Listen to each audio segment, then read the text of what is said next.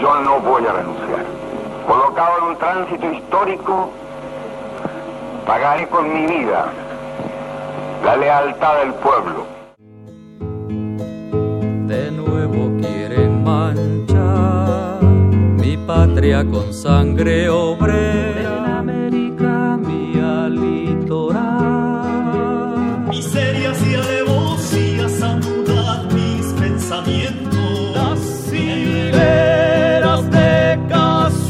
Casuchas frente a frente, sí señor. Patria de mi ternura y mis dolores. Patria de amor de primavera ya. Pagaré con mi vida la lealtad del pueblo. Radio UNAM presenta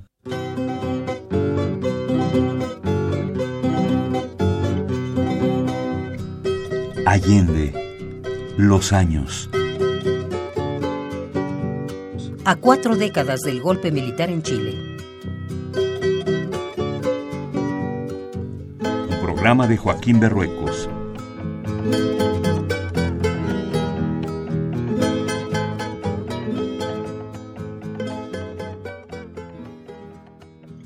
¿Qué tal amigos? Bienvenidos. Esto es Radio UNAM. Queda con ustedes Joaquín Berruecos. Bueno, vamos a comenzar esta serie de programas tratando de reencontrarnos con la nueva poesía chilena, la música de antes y de hoy, y también con algunas de las informaciones de lo que hoy pasa en Chile.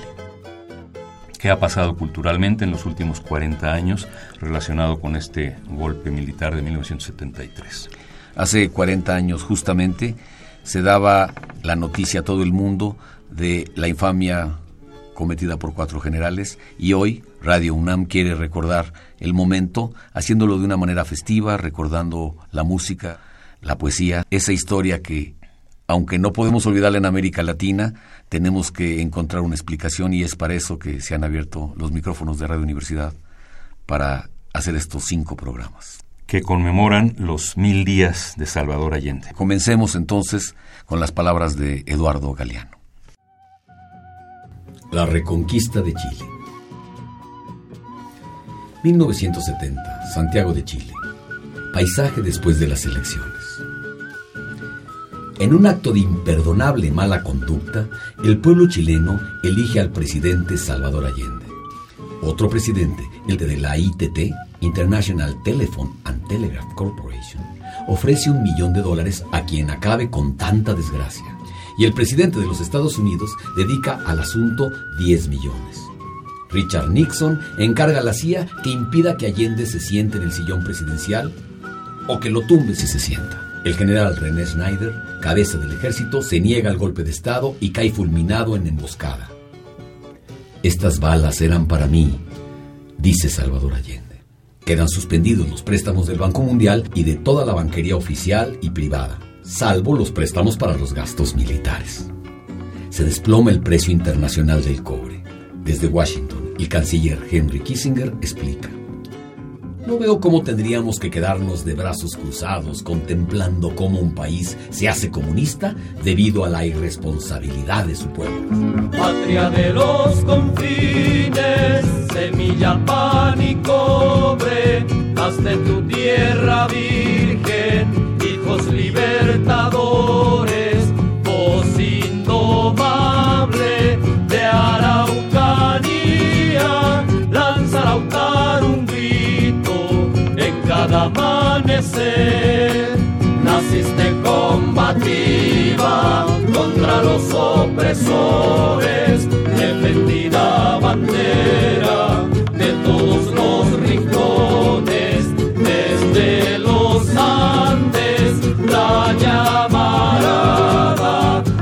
brilla la independencia, tiene la libertad, es tu historia que avanza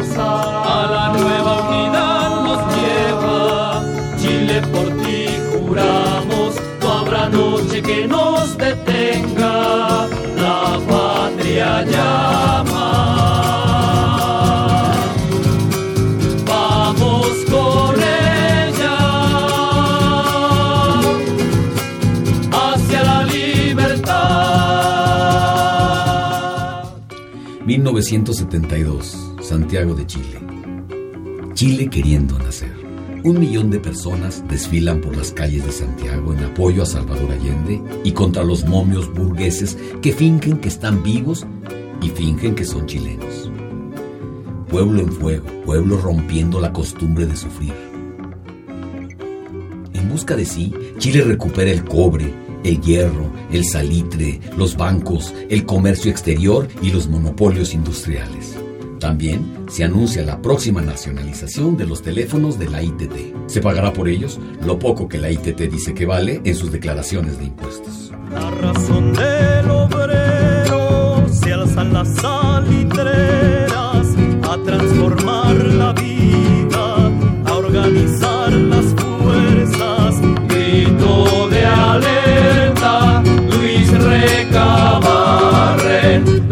tierra soberana debemos conquistar.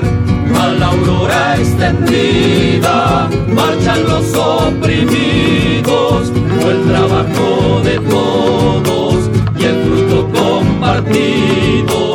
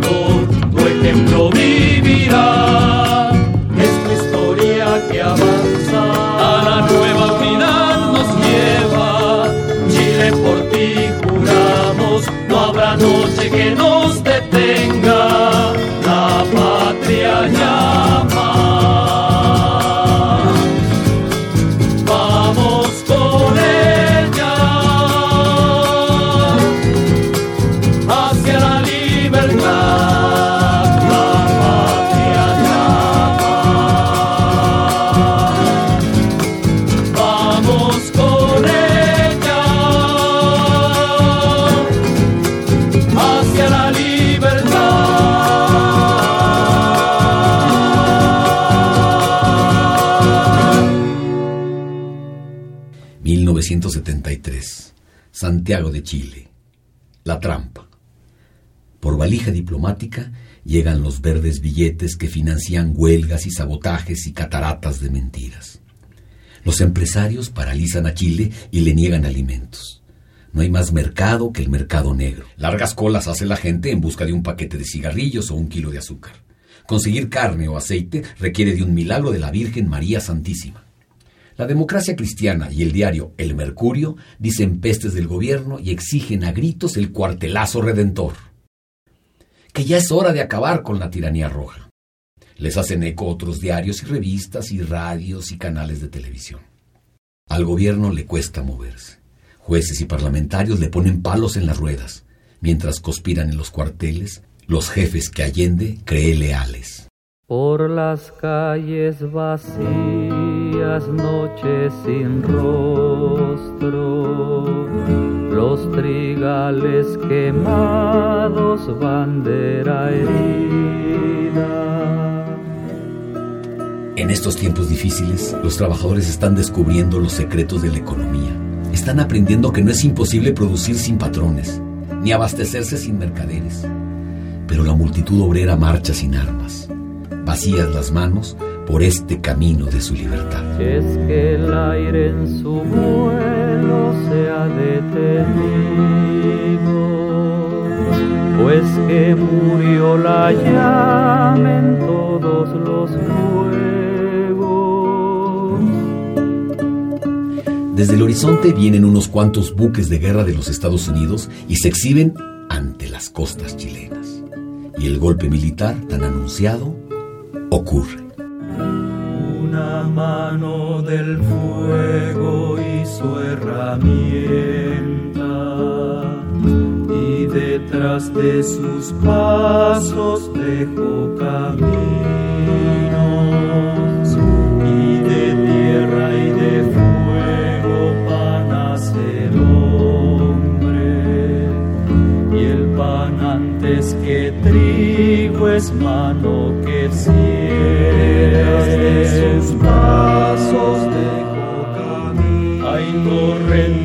que corren bajo la tierra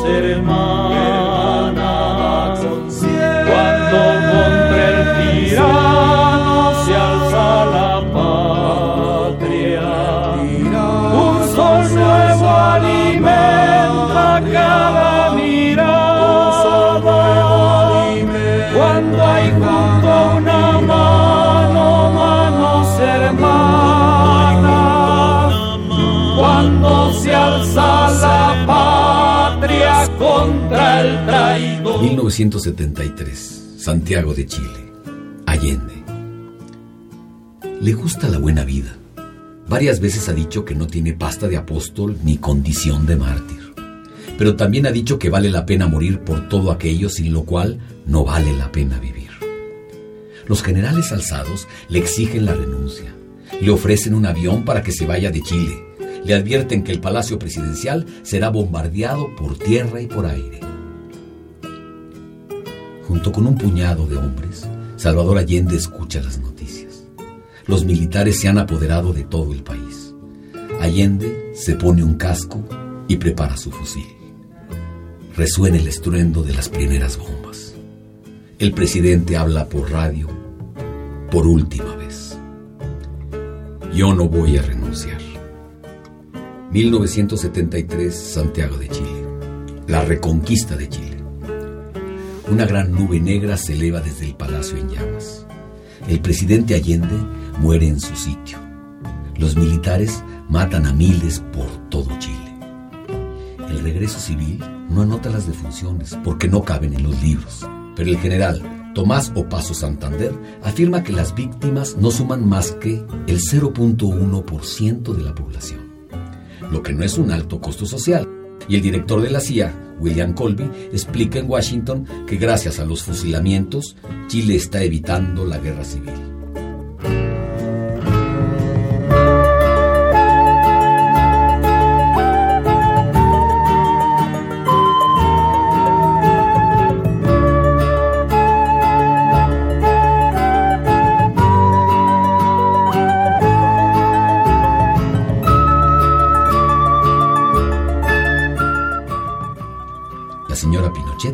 Declara que el llanto de las madres redimirá al país.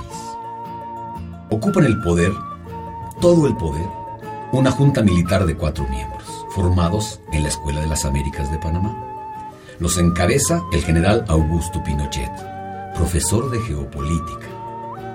Suena música marcial sobre un fondo de explosiones y metralla. Los radios emiten bandos y proclamas que prometen más sangre mientras que el precio del cobre se multiplica por tres súbitamente en el mercado mundial.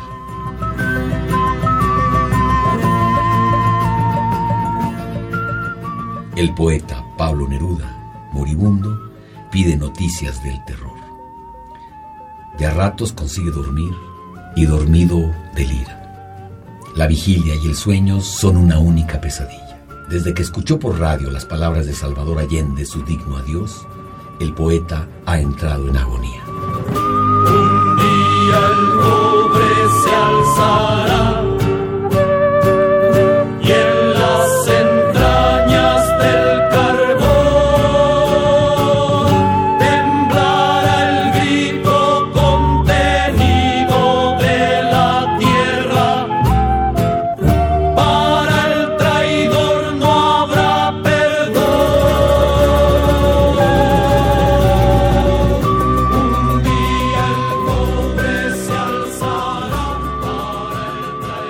joven chilena.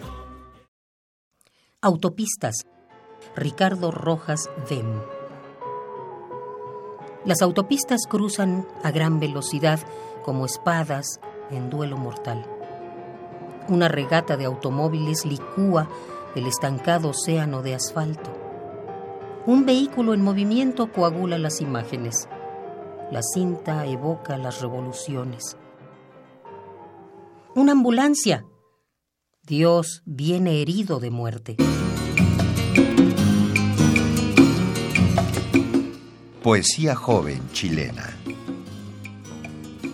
Todo lo que he pecado. Sergio Hernández.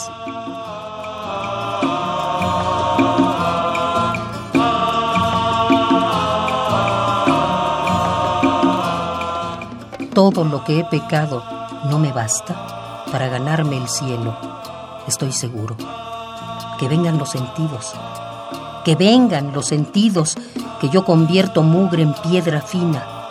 Quiero olvidar mi nombre para siempre y morirme de vida y no de muerte. Camina, caminante, sigue, y nada te detenga ahora, que tu camino es semilla, la siembra de la aurora.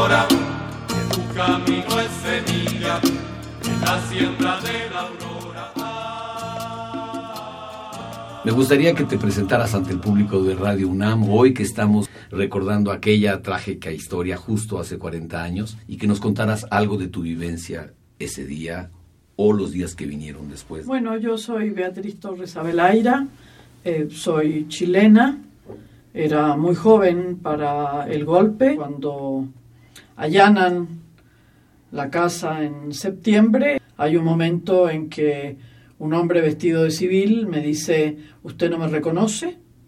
Y yo, tratando de hacer memoria, en momentos duros, eh, digo, no, no lo reconozco. Entonces me dice, yo fui eh, la persona que hice el primer allanamiento a esta casa en el año 67. Había Eh, cultura de allanamiento. había cultura de allanamiento, había cultura de represión, eh, por pensar de manera distinta. Considero que eh, tuve suerte, soy sobreviviente y como tal me parece que las personas que quedamos con vida tenemos una obligación moral y política, social, de hacer nuestras vidas, pero una parte de nuestra vida tiene que estar dedicada no solamente a la denuncia, sino que a tratar desde nuestras áreas y nuestros rincones eh, poder hacer todo lo que se pueda, sobre todo para la memoria y la justicia. Hay una, una historia que te vincula con un gran personaje de América Latina que es Gregorio Seltzer. Porque este gran comunicador, periodista, un hombre con una visión completa sobre lo que era la realidad de América Latina en aquellas épocas, que escribió infinidad de artículos y de libros y que nos dio a todos un conocimiento cercano de lo que pasaba y que fue un cronista eh, muy certero de esta situación chilena. Y ahora tú dirigiendo este archivo de Gregorio Seltzer en la Universidad de la Ciudad de México, me parece importante que nos hables de su compromiso con la memoria por Chile. Tuve la enorme fortuna de conocerlo y realmente me impresionó. Era un caballero en todo el sentido de la palabra, un hombre dulce, era un titán de la memoria, nadie como él para conocer Estados Unidos. Y sus herramientas. Y, claro, eh, lo que tú hablabas del método Seltzer, ¿no? De la investigación, de la forma en cómo se debe leer la realidad y tener honestidad y la valentía de escribir como él escribía. Y de reproducir en su método una verdad basada en la investigación de lo que daba a trascender en los medios. Los medios de entonces que no tienen nada que ver con Sí. los medios de hoy. Y que él hacía un verdadero análisis periodístico para entender si era cierto o no las situaciones políticas que se daban, ¿no? Así es. Chile para él fue uno de sus grandes dolores. Nicaragua fue una gran alegría en su momento, como lo fue Chile, y uno de sus grandes dolores también en el caso del golpe militar chileno y también después de la derrota del sandinismo en el año 90-91. Y en el caso chileno ahí están los libros extraordinarios, verdaderamente luminosos, Pero cuando él lo hace, lo hace con sus herramientas, esa manera de leer y de conseguir cada uno de los datos. Él nunca escribió sin citar los datos duros. La manera en que descifraba la historia de América Latina. Jamás hizo concesiones. Primero no se hizo concesiones a él y jamás le hizo concesiones a nadie. Ahí es muy interesante hablar de lo que él escribe sobre este golpe de Estado del 11 de septiembre. Bueno, él hace varios libros, eh, fue un gran colaborador de la Casa de Chile. En el archivo, esa enorme cantidad de cajas absolutamente imponentes que construyó a lo largo de su vida y que se logra salvar ese archivo cuando él sale de Argentina, porque él está en una lista para ser asesinado, para desaparecerlo. Y por cierto, es un correo chileno el que le da el dato para que él salga y salva la vida. Y la memoria. Y la memoria. Del pueblo chileno Porque y además argentino. siempre fue generoso con su archivo. Él trabajó un tema que es rescatar al área de las Fuerzas Armadas Democráticas. Y él trabajó mucho, se construyó y se fundó OMIDELAC, la organización de los militares democráticos de América Latina, y que jugaron un papel bien importante. Imagínate, estamos hablando en plena dictadura de diferentes dictaduras en América En Latina. varios países. En su última libretita negra, antes de morir, él dice día y hora en que está invitado a una conferencia, a una mesa redonda, donde se va a hablar sobre el movimiento y lo que han significado los militares democráticos en América Latina. Cuestión muy peligrosa. Peligrosísima. Esto está a mano, su intervención. Es una auténtica joya. Es muy importante decir, hubo militares chilenos que se opusieron al golpe de Estado como. Schneider y como Prats y que fueron asesinados. Pero muchos otros que lograron salvar la vida y que hoy día también tenemos que recordar a esa gente que cumplió una función. Y quisiera recordar a una persona que nadie nombra, Beatriz Allende, mejor conocida como Tati Allende, que vivía en Cuba, que estaba en el Comité Chileno de Solidaridad, que por cierto los cubanos todavía conservan. Bueno, Tati lamentablemente se quitó la vida un mes de octubre de 1977. Beatriz Allende era el brazo derecho y el brazo izquierdo de Salvador Allende. Un ser humano absolutamente excepcional que encabeza un gobierno que era una auténtica revolución en esos momentos. que falta nos hacen periodistas como, Gregorio Celso. como Gregorio Celso. El gran trabajo que hizo para recordar la historia real de América Latina, por su esfuerzo siempre enorme de hacerlo de una forma masiva y colectiva, y gracias a ti hoy tenemos la posibilidad de consultar, porque hoy no se trata nada más de recordar esta triste historia, sino también de recordar que tenemos memoria y que porque Y tenemos que tenemos memoria herramientas. guardamos esas herramientas. Y que sí, tenemos herramientas. Ahí tenemos a Blanche Petrich, que fue su alumna. Ahí tenemos al periodista también, Carlos Facio, que ha hecho dos donaciones enormes. Tenemos, a propósito de militares democráticos, tenemos todo el fondo del general Gallardo. Y tenemos los fondos de hijos, esta organización que nació en Argentina, que son los hijos de los desaparecidos y que por cierto en Argentina ya hay una organización de nietos. Ligado a las abuelas de la Plaza. Naturalmente, herramienta de denuncia y de trabajo permanente y con una decisión inquebrantable. Tenemos el fondo de Raquel Gutiérrez, esta mexicana internacionalista en las guerrillas de Bolivia de la década de los 80. Tenemos una donación extraordinaria de Paco Ignacio Taibo, donó toda la biblioteca del Che que él tenía y toda la documentación que él tenía en su casa. Blanche Petrich hizo una donación de todo el material que ella tenía cuando ella fue corresponsal de guerra en Centroamérica. Y hemos ido construyendo una biblioteca especializada en América Latina y Estados Unidos gracias a la enorme cantidad de donaciones que hemos tenido.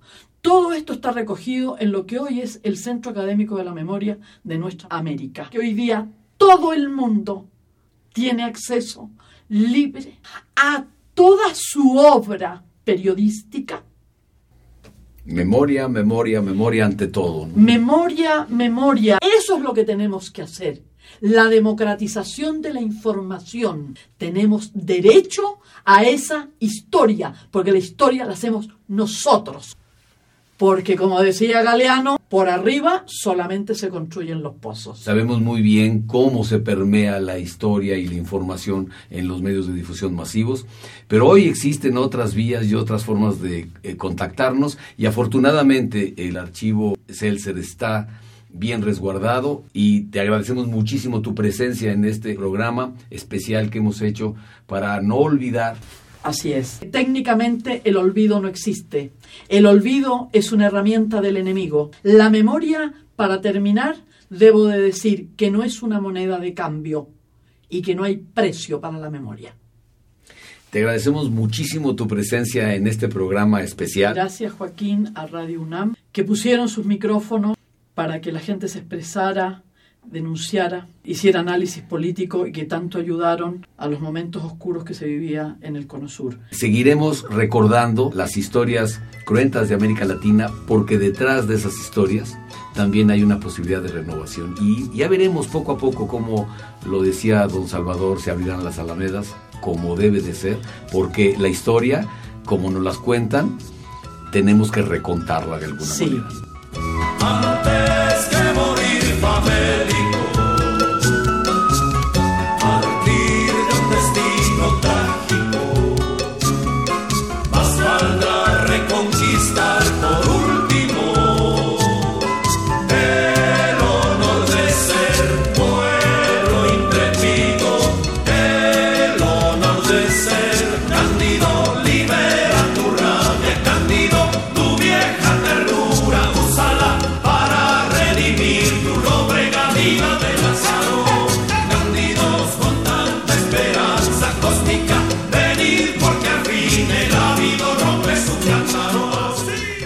Radio UNAM presentó Allende, los años, A cuatro décadas del golpe militar en Chile.